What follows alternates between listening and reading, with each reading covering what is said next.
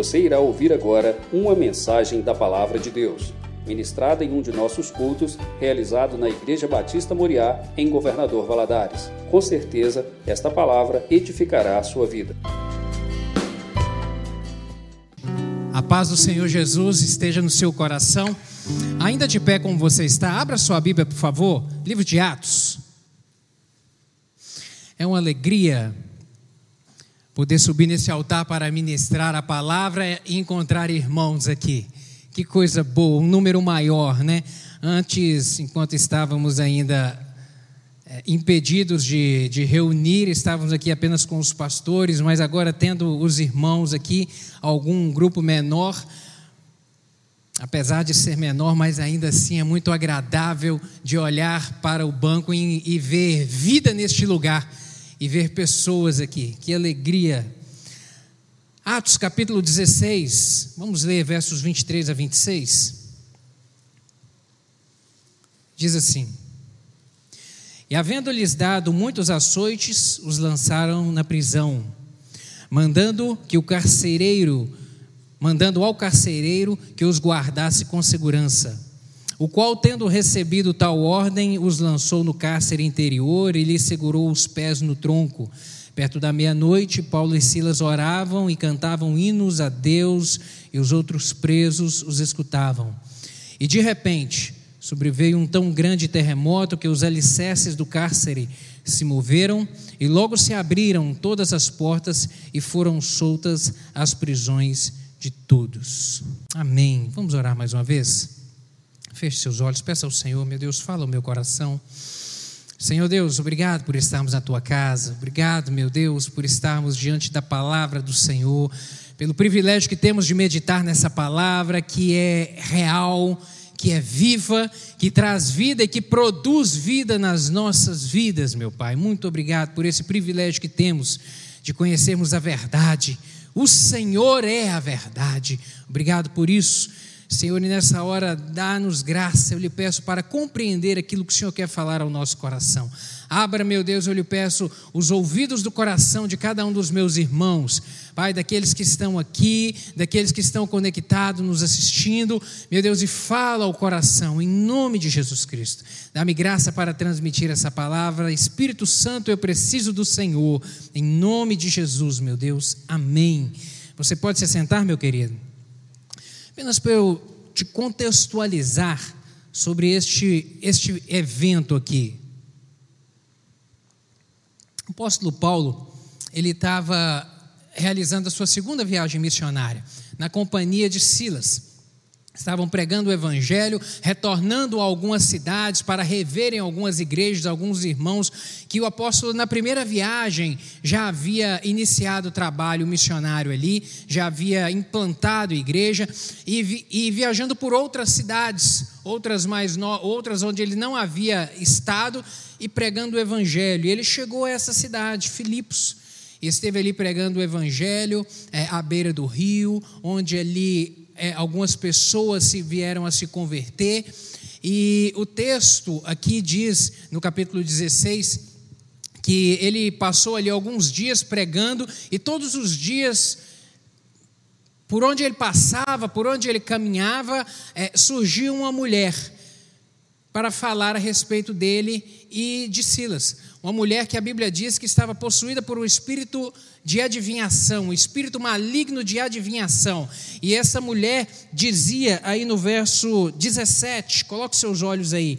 Esta, seguindo a Paulo e a nós, clamava dizendo: Estes homens que nos anunciam o caminho da salvação são servos do Deus Altíssimo. E ela começa a falar isso, e com o passar do tempo isso começou a incomodar o apóstolo Paulo, de maneira que ele se volta para ela em um determinado momento e repreende aquele espírito maligno. E aquela mulher fica livre daquele espírito maligno. E talvez você se pergunte no início, ora, mas ela não estava dizendo uma verdade, eles não estavam proclamando a mensagem da salvação do Filho do Deus Altíssimo, é, mas Deus não compactua com o inimigo.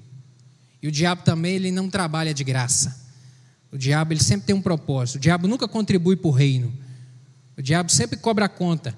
E o que ele estava tentando fazer aqui, na verdade, não era promover o reino do Senhor, nada disso. Ele estava querendo, na verdade, continuar enganando aquelas pessoas, porque a mensagem era verdadeira, o que ela dizia era verdade, mas o propósito não era verdadeiro. O diabo, na verdade, queria com aquilo ganhar notoriedade, reconhecimento, até mesmo de Paulo e Silas, para que as pessoas da cidade ali vissem ali mais, mais uma manifestação de uma adivinhação dela, da confirmação de um ato. O diabo queria, na verdade, continuar mantendo as pessoas da cidade no engano. E aquele espírito maligno é repreendido, e o texto diz que aquela mulher ela tinha donos.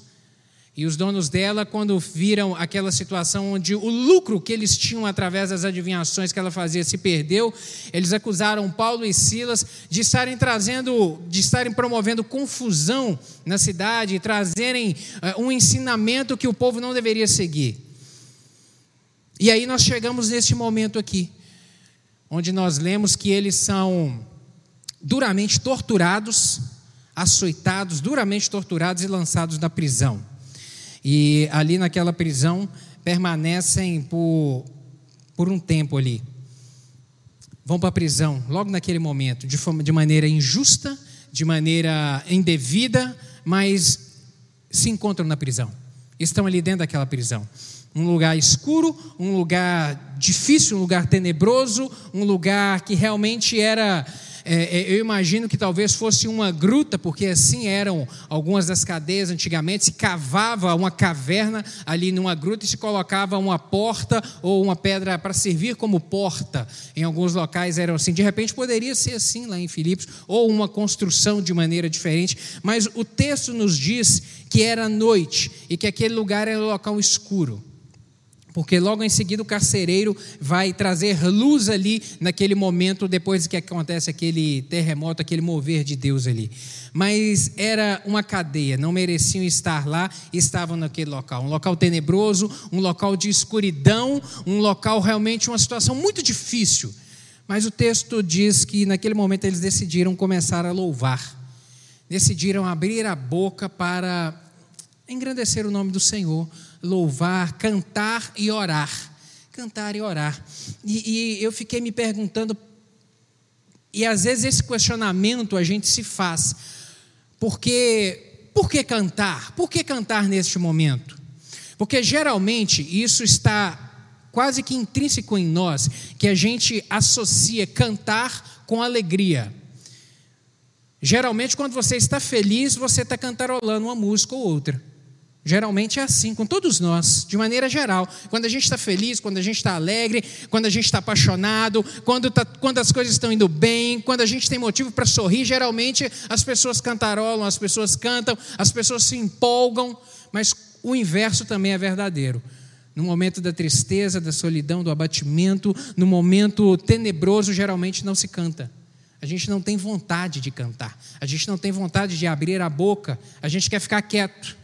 E eu parei para me perguntar aqui por que, que esses homens estavam cantando? Por que, que eles decidiram nesse momento cantar quando não tinha motivo? Ou para que cantar?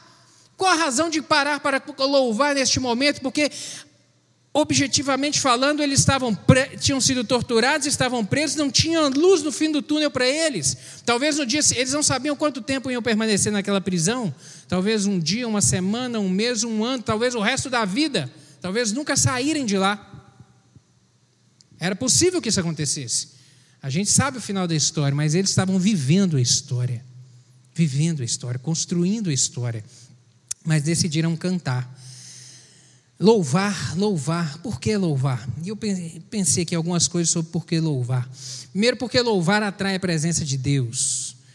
Louvar atrai a presença de Deus. A Bíblia diz lá em Salmo 23, verso 22, verso 3, que Deus habita no meio dos louvores. O louvor, ele atrai Deus.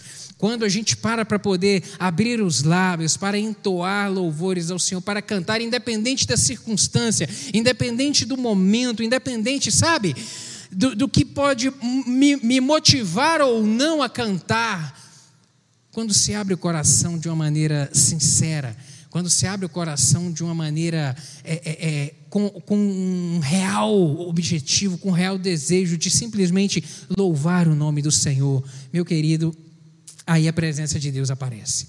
Aí a presença de Deus aparece. Louvar atrai a presença de Deus. Louvar atrai. Uma outra coisa, por que louvar? Porque aonde Deus é bem tratado, ele aparece mais. Pastor Natalino costuma dizer essa frase: aonde Deus é bem tratado, ele aparece mais. Isso é uma grande verdade. Apocalipse 3, verso 20, tem uma palavra de Jesus, onde ele diz que eis que estou à porta e bato. Aquele que abrir a porta, eu entrarei, cearei com ele e ele comigo. Significa o quê? Que Jesus, ele está à porta querendo entrar, mas ele é extremamente educado, porque ele só entra onde ele é convidado. E depois que ele entra também, ele também não é alguém que quer se apossar de nada. Essa é uma das diferenças entre o nosso Deus e o diabo. Que o diabo ele possui a pessoa. O Espírito Santo não faz isso. O Senhor, quando nós abrimos o coração para Ele, Ele entra. Mas também na hora que a pessoa não quer caminhar com o Senhor, Ele também dá licença. Na hora que a pessoa também eventualmente decide é, trilhar o caminho do pecado, ou trilhar o caminho da negligência espiritual, deixar de buscar o Senhor, o Senhor também dá licença. Por isso que onde o Senhor é convidado para estar, onde ele é convidado, onde ele é chamado, onde ele é invocado, ele se manifesta. Aí ele se faz presente. Aonde ele é bem tratado, realmente ele se manifesta mais. Ele vai estar com mais constância na vida daquele que se dispõe a, a viver uma continuidade de louvor, de adoração, de fazer da sua vida um tempo integral de louvor a Deus, de servir, de orar, de meditar na Sua palavra, esse experimenta mais da presença do Senhor. Essa também é uma grande verdade. No meio da crise, querido, e dos problemas, se louvarmos, a gente vai ver a presença do Senhor e também vamos experimentar dos milagres dele. Essa é uma verdade maravilhosa. No meio da crise, independente da circunstância, porque onde a presença de Deus chega, ocorre multiplicação daquilo que é pouco, ocorre restauração daquilo que está quebrado, ocorre restituição daquilo que se perdeu.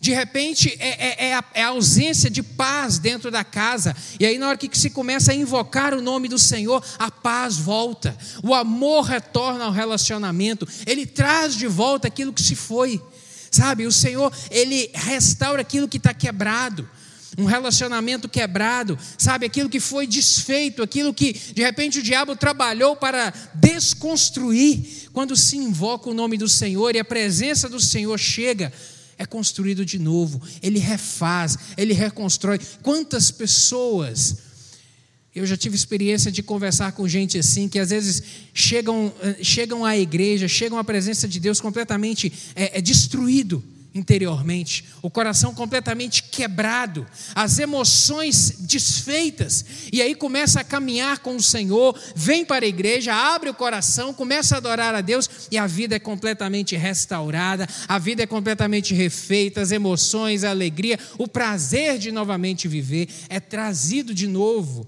Deus é aquele que multiplica também o que parece tão pouco. Aonde a presença do Senhor chega, aquilo que parece tão pequeno, começa a ser multiplicado de uma maneira imperceptível aos nossos olhos, porque Ele é um Deus que faz, que age, que manifesta.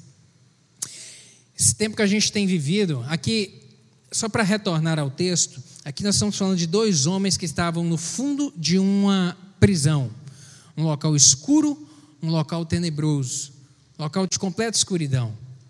E contextualizando para os nossos dias de hoje, hoje a gente tem vivido tempos de tanta escuridão. Essa pandemia, ela colocou todos nós num local de escuridão, de completa escuridão. Essa semana, uma mãe me perguntou assim: Ale, quando você acha que as aulas vão retornar? Falei: impossível a gente pensar isso, né?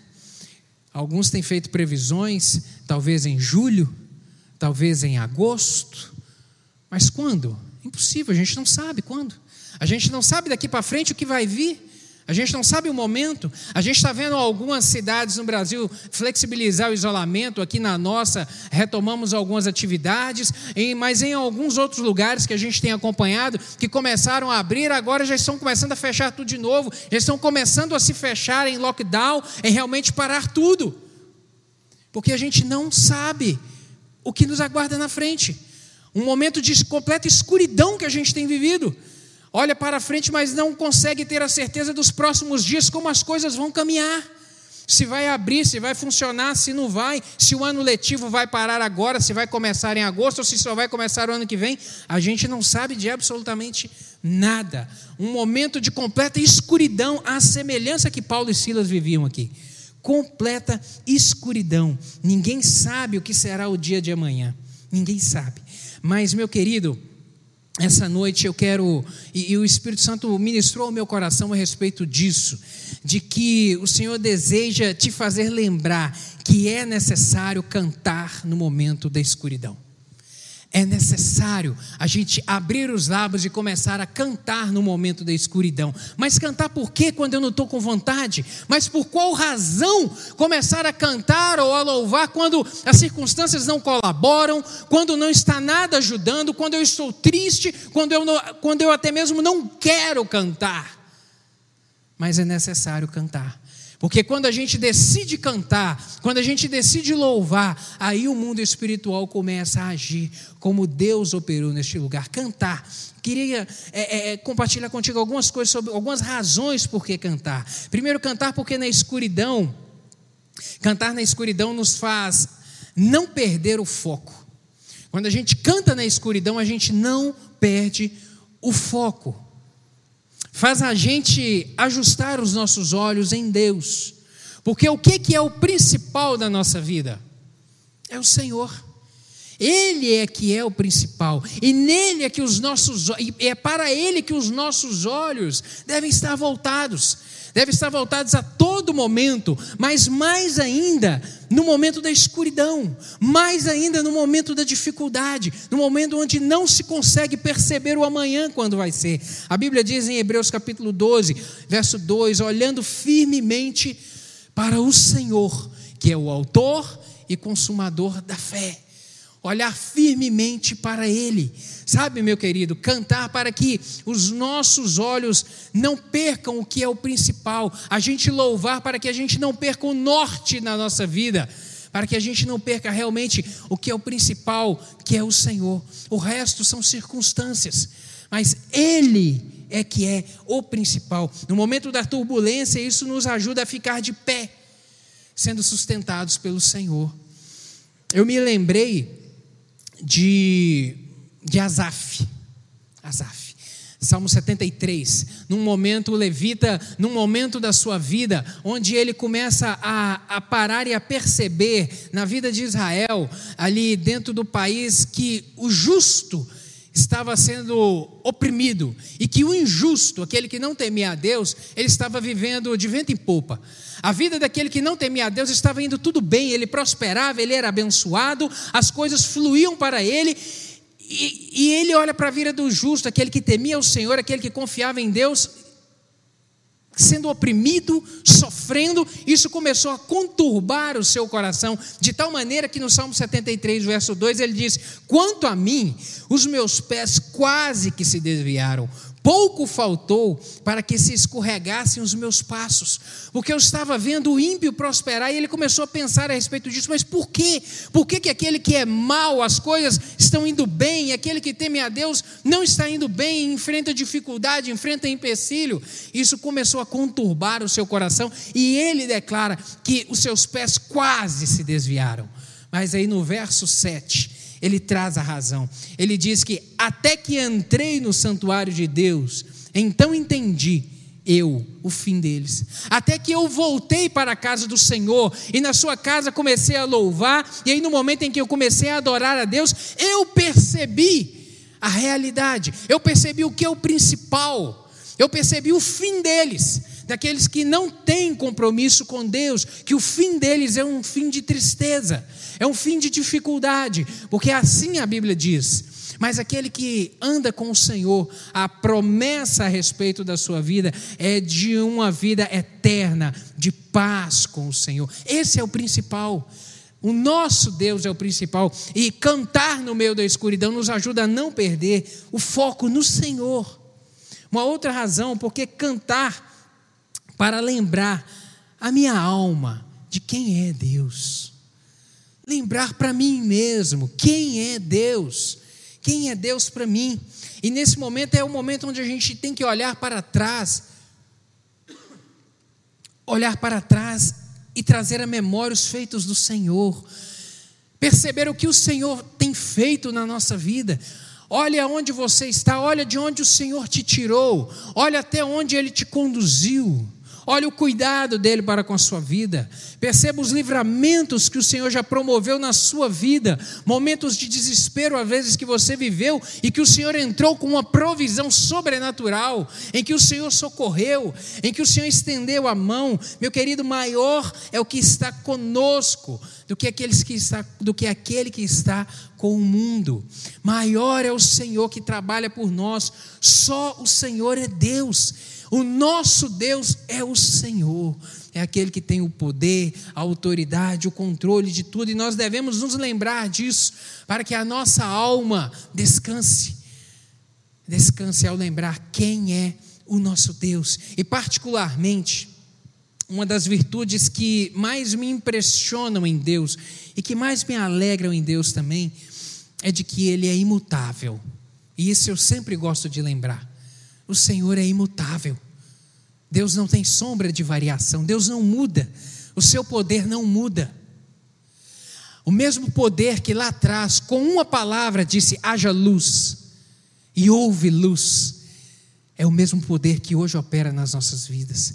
O mesmo poder que lá atrás abriu o mar vermelho, permitiu uma, uma nação, um povo de mais de 6 milhões de pessoas atravessarem a pés enxutos um mar, e logo em seguida, nesse mesmo local, afogar um exército inteiro, destruir um exército inteiro. Esse mesmo poder é o mesmo poder que hoje está à nossa disposição, é o mesmo poder que hoje trabalha por mim e trabalha por você. O Senhor não ficou menos forte de ontem para hoje. O Senhor não perdeu a força de ontem para hoje, querido. Ele é imutável. Ele é imutável. O seu amor por mim não muda.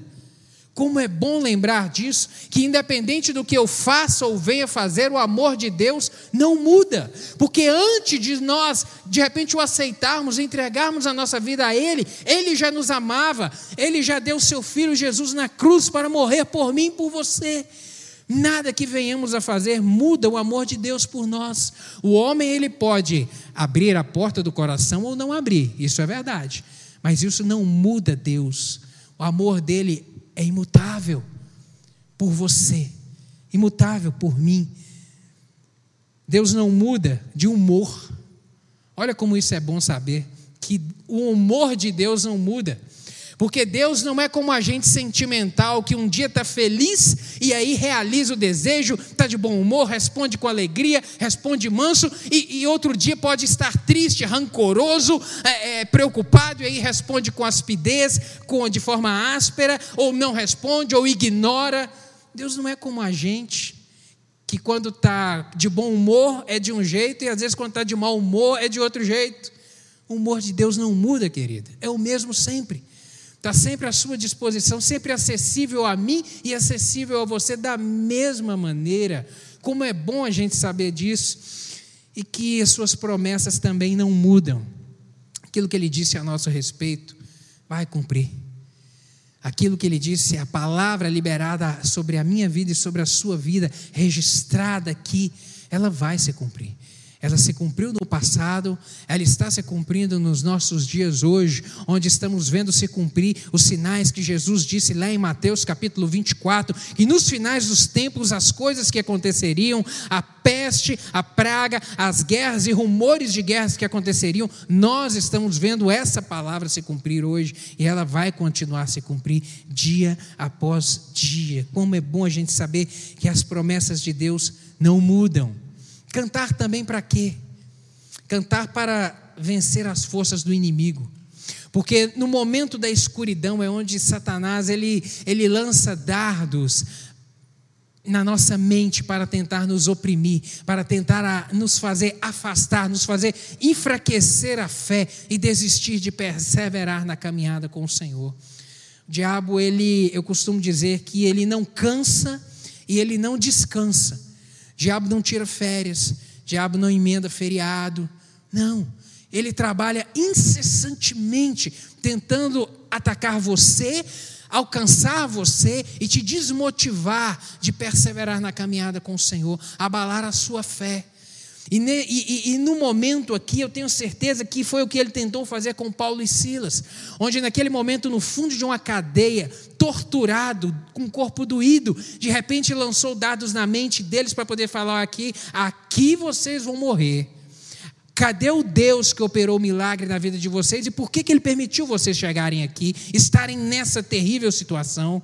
Certamente, certamente, nesse momento onde a gente está vivendo, é, de repente, de dificuldade, onde você esteja vivendo agora, talvez desempregado, talvez com uma situação financeira difícil, talvez doente, talvez enfermo, é onde ele vai lançar, tentar lançar dados na sua mente para atacar o seu coração, sabe, com palavras do tipo: olha, você merece isso, ou dessa situação você não vai sair, você não tem capacidade, você não tem habilidade, não tem jeito.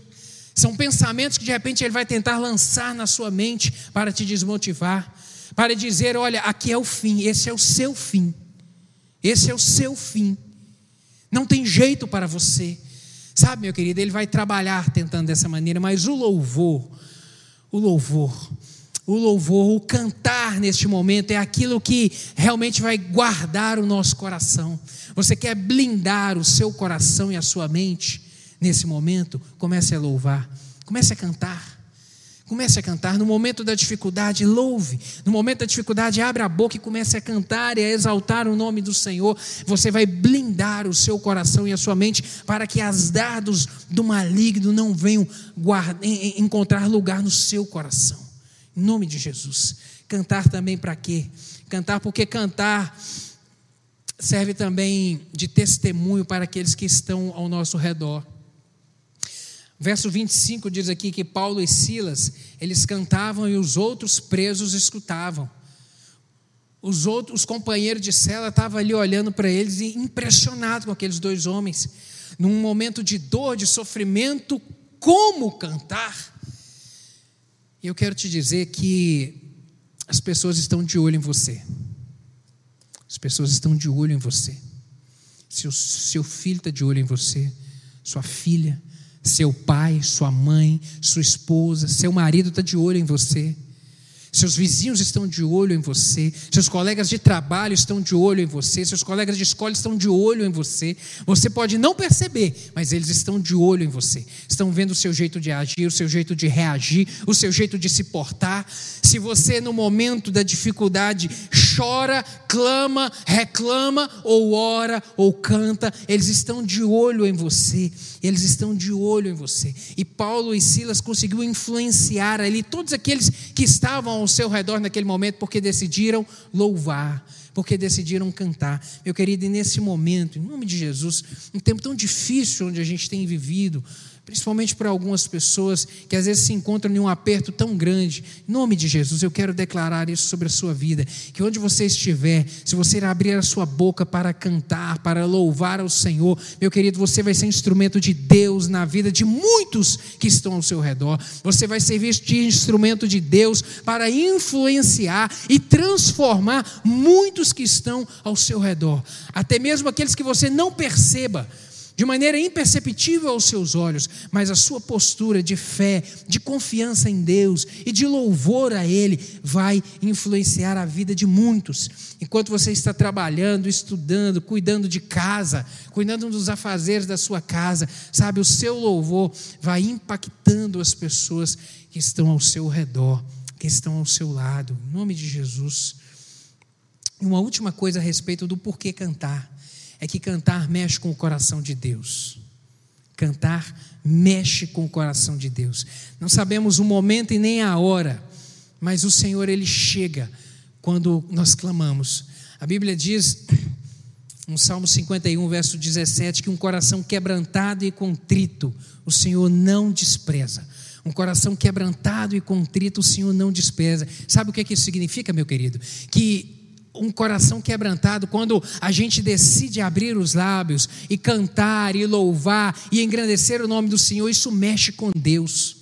Isso mexe com Deus de maneira que ele não consegue ficar quieto. Ele não fica, ele, ele não fica, ele não consegue ficar parado, ele tem que se mexer. Um coração quebrantado e contrito, o Senhor não despreza, ele não consiga, ele não consegue se calar, ele não consegue ficar impassivo, ele não consegue, ele precisa se mover. Isso a palavra do Senhor diz, e como é bom, e aí vem o Senhor para poder agir. De repente, assim, quando a gente está menos esperando, aqui a Bíblia, aqui o texto que nós lemos diz que enquanto eles cantavam, de repente, verso 26, e de repente sobreveio um tão grande terremoto. De maneira inesperada, Deus chegou de maneira inesperada, de repente o Senhor chega também na sua vida, onde você está nessa hora, para poder renovar força, para poder te trazer um gás novo, um ânimo novo. De repente chega a provisão do Senhor na sua vida, de maneira que você não está esperando, você não estava imaginando de onde vem, mas de repente o Senhor chega com o socorro, de repente o Senhor vem agir, porque você decidiu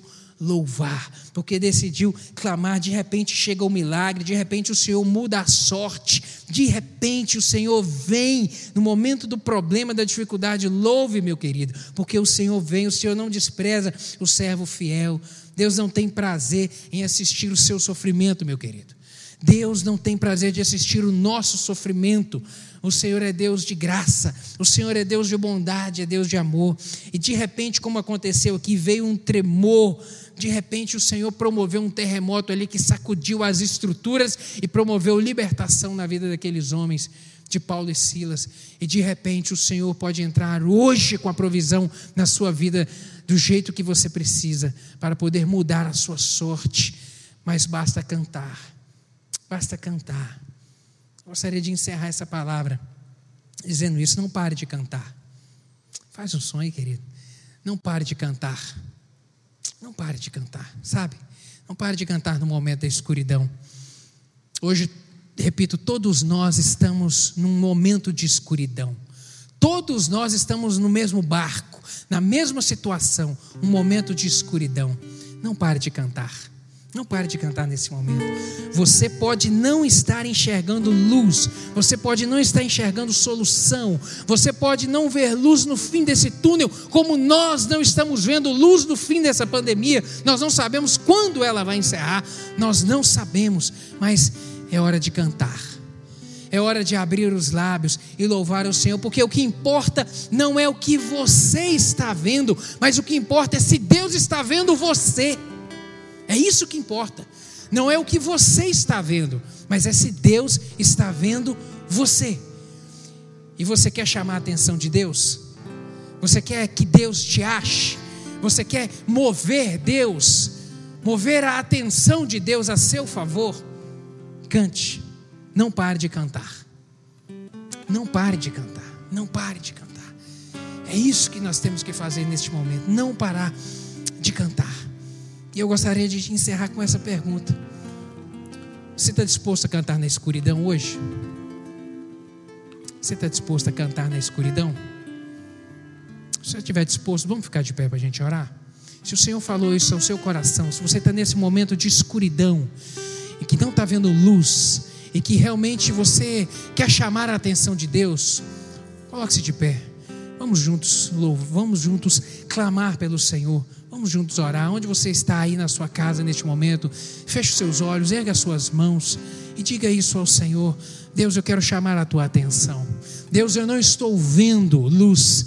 Meu Deus, mas o Senhor é a luz, o Senhor é a solução, o Senhor é a resposta. Meu Pai, o Senhor é aquele que nos socorre. Meu Deus, o Senhor é aquele que no momento da escuridão, um momento onde nós não vemos solução, o Senhor é a solução que nós precisamos, Pai. O Senhor é Deus de milagre e de repente o Senhor chega. Meu Deus, o Senhor conhece a vida de cada um dos meus irmãos aqui.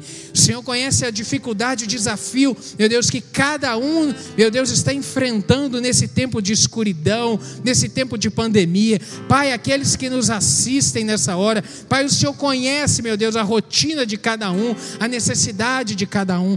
E eu lhe peço, meu Deus, que em nome de Jesus, Pai, o Senhor possa meu Deus amado, intervir a nosso favor. Deus, move-te, Pai, em nome de Jesus. Que o clamor que temos, ó Pai, apresentado a Ti, que a adoração, o louvor, meu Pai, que tem, que não tem cessado nos nossos lábios. Meu Pai, que em nome de Jesus o Senhor possa mover em resposta, meu Pai, e de maneira surpreendente de repente, Pai, faz assim, meu Deus, de uma maneira surpreendente, entra, meu Deus, na vida, no lar, entra, Deus, com a tua bênção pelas portas da casa de cada um dos meus irmãos, para transformar a situação, meu Deus, para quebrar, meu Deus, toda a amarra, meu Deus, e para multiplicar, para, meu Deus, reconstruir, para restituir, para restaurar, porque o Senhor é Deus de milagre, meu Deus, opera de uma maneira maravilhosa e sobrenatural sobre a vida dos meus irmãos.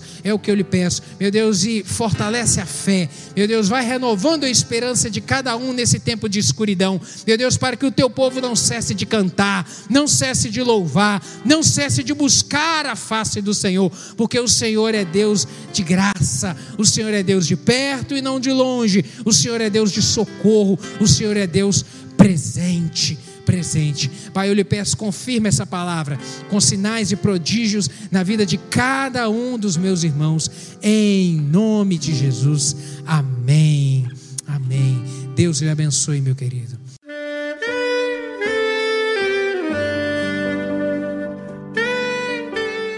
Querido amigo, Deus se interessa por você. Ele conhece as circunstâncias atuais da sua vida. Não hesite em buscá-lo em Jeremias 33, versículo 3, ele nos diz: Clama a mim e responder-te-ei, e anunciar-te-ei coisas grandes e ocultas que não sabes. Esperamos que a mensagem ouvida tenha falado ao seu coração e que você e sua família sejam abençoados pelo Senhor Jesus.